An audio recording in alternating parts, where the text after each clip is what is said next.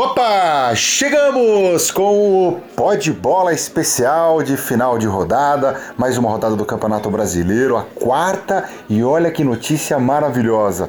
As três primeiras colocações do campeonato com os paulistas. Palmeiras lidera o campeonato com 10 pontos, também com 10 pontos o Santos é o segundo e o São Paulo o terceiro colocado. Que maravilha, né? Que momento do futebol paulista no campeonato. O Corinthians é o décimo segundo, tem 5 pontos, fez um jogo extremamente difícil contra o Grêmio, apesar do jogo ter sido em Itaquera, e aí eu imagino que o Corinthians é, necessitava do resultado, né? E vale lembrar que no segundo turno vai ter um jogo lá na Arena do Grêmio.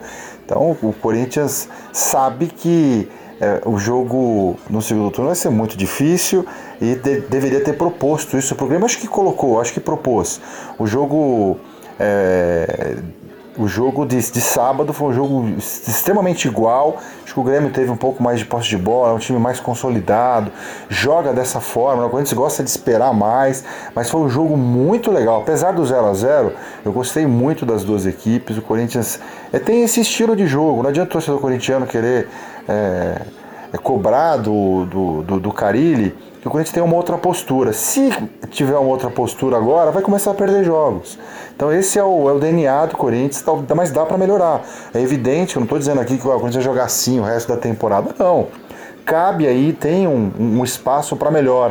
O Corinthians precisa talvez investir um pouco mais em ficar mais com a bola, acreditar um pouco mais, ter mais confiança. Mas isso tudo passa por um por um volume de, de, de, de, jogo melhor, né? passar um pouco mais o tempo, ter mais os jogadores terem mais rodagem. Mas é um time muito seguro o Corinthians, né? Você pode fazer uma análise, poxa, você, tá, você, tá, você não está cobrando do Corinthians, mas o, Santos está jogando muito bem, o Palmeiras, o próprio São Paulo. É, e por que o Corinthians não, né? Mas eu acho que o Corinthians está tá, tá se consolidando primeiro no sistema defensivo para depois é, buscar um entrosamento melhor com a bola nos pés. O jogo de futebol é assim. Você tem as duas situações, né? Sem a bola e com a bola.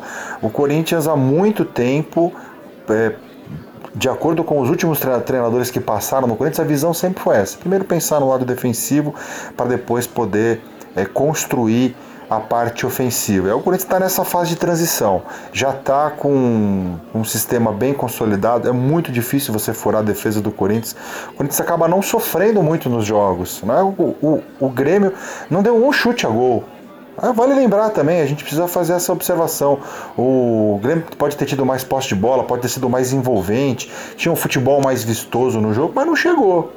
É, o Cássio não apareceu no jogo, não me recordo aqui de um, de um, de um lance é, em que o Cássio as, é, foi o, o, protagonista ali por salvar o time, não vi. Mas eu vi um, um, Corinthians também que em alguns momentos conseguiu ter o controle do jogo, conseguiu chegar, tem muita dificuldade na criação. Né? O Corinthians ainda busca essa, essa ideia, né?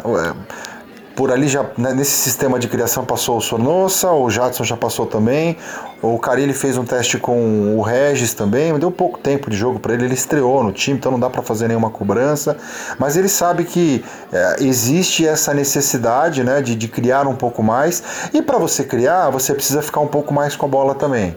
Mas o Corinthians está no caminho certo, não dá para falar, ah, o Corinthians está mal, cinco pontos em quatro jogos é pouco, claro, é pouco, pela grandeza do Corinthians, pelas pretensões, né, por sempre eh, ver o time brigando por títulos, realmente é muito pouco. Mas é, se o adversário não tivesse sido o Grêmio, tivesse um, sido um, um, uma outra equipe, é, que, que, o Corinthians tivesse uma facilidade, o Corinthians estaria com sete pontos hoje no campeonato. O Corinthians deve brigar na parte de cima, sim, tem tem, tem um bom time. O, o time saiu de pé nesse jogo contra o Leão porque foi um jogo realmente muito difícil.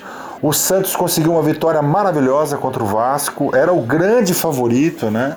Em todas as casas de apostas, eu diria que o Santos é, era, era muito favorito e, e, consolidou. Eu achei até que teria um pouco mais de dificuldade por conta de que do outro lado você tinha a estreia de um técnico, né? E é, e é normal Claro, não estava esperando uma vitória do Vasco, estava esperando a recuperação, pronta a recuperação, mas eu, esperei, eu esperava realmente que o, que o Vasco tivesse uma postura um pouco melhor, porque você tem um técnico novo, você tem ali é, é, os, os jogadores do, do, Vasco, eu imaginei que, que pudessem é, estar um pouco mais. Ah, não sei se a palavra é acreditar, mas é normal. Quando você tem a estreia de um técnico, é, é, é, muito comum que o time dê, dá a resposta logo no primeiro jogo, no jogo da estreia. Não necessariamente com a vitória, mas ter sido um pouco mais, ter segurado um pouco mais o, o resultado, né? E o, e o Vasco foi. É, não, não, deu a menor chance. O Santos está muito bem. Era uma pegada difícil realmente para o Luxemburgo na estreia, mas não dá para a gente fazer essa. Ah, gostaria de analisar o Vasco se ele tivesse tido uma uma resposta melhor dentro do jogo. O Luxemburgo vai ter muito trabalho, né? mas pegou logo uma, uma, parada duríssima que é o Santos jogando no Pacaembu, então é complicado realmente. E o Santos muito bem, né? O time do São Paulo é, consolidado já. Eu tinha muitas dúvidas no começo da temporada, mesmo no, no final do Paulista. O Santos terminou muito bem, poderia facilmente ter sido finalista naquele confronto contra o Corinthians, né? Se não tivesse feito uma partida, uma primeira partida em Itaquera muito ruim, certamente o Santos estaria na final. O Corinthians foi muito bem no primeiro jogo, conseguiu a vitória, e aí no segundo jogo foi segurar ali. Então ali eu fiquei, fiquei com um pouco de dúvidas com relação ao Santos. E sabia que era necessário um campeonato brasileiro para que o time pudesse. É, será que vai mostrar realmente isso daí que mostrou no Campeonato Paulista? O Campeonato Brasileiro tem. É muito difícil, vai jogar com, com o Grêmio fora. E o Santos foi muito bem contra o Grêmio. Né? O Santos ia ter jogos complicadíssimos, né? E vai ter. Mas eu imagino que pelo que jogou hoje contra o Vasco, não está dando espaço, quando é favorito vence, e mesmo quando é na partida dá muito trabalho, então o Santos também deve brigar na parte de cima. Palmeiras nem se fala, infelizmente não pude acompanhar o jogo, imagino que ninguém tenha visto, né? Eu também não me recuso a ficar procurando esses gatos aí na internet para assistir, não, não curto muito essa ideia.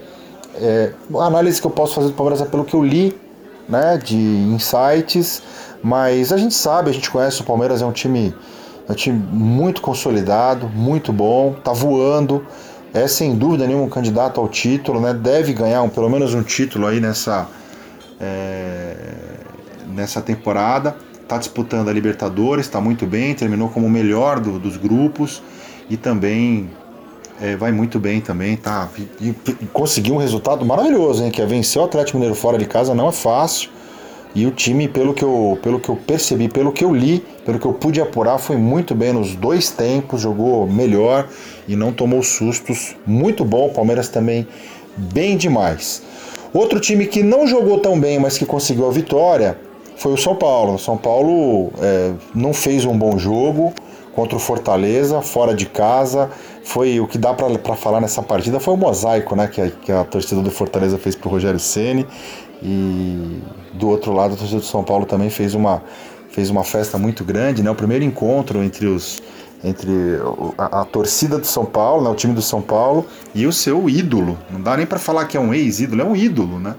É um ex-jogador, mas é um ídolo imagino que para sempre o Rogério Ceni vai ser lembrado no São Paulo. Foi muito bonito o mosaico por parte da torcida do, do Fortaleza e uma faixa enorme também ao eterno capitão por parte da torcida do São Paulo. Mas no jogo, no campo, com bola rolando, o Fortaleza foi melhor. Primeiro tempo, São Paulo não jogou, apenas se segurou e não foi por uma proposta imposta pelo Cuca, não. Foi porque o time do Rogério Ceni colocou o time para frente, né? empurrou o São Paulo para o campo de defesa. São Paulo não conseguia respirar e o Fortaleza teve boas chances aí de abrir o placar na primeira etapa, mas não conseguiu. Thiago Volpe foi muito bem também no jogo. E aí no segundo tempo o Fortaleza continuou melhor. É, a, a imposição tática no campo ofensivo foi muito forte do Fortaleza até o gol do São Paulo, né? Por volta de 37, 38 minutos, imagino que tenha sido isso. E aí o Fortaleza é, perdeu uma bola no ataque, num contra-ataque, o São Paulo matou o jogo com o Hernanes e aí o time do Fortaleza é, é, sumiu em campo, né?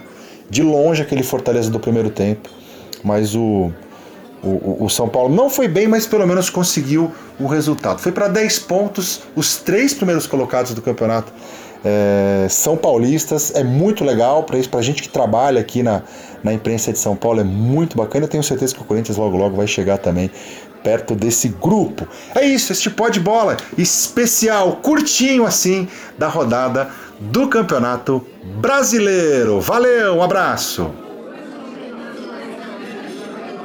Esse podcast é um oferecimento de O Esportista e foi editado por Valder Souza e Rafael Prado.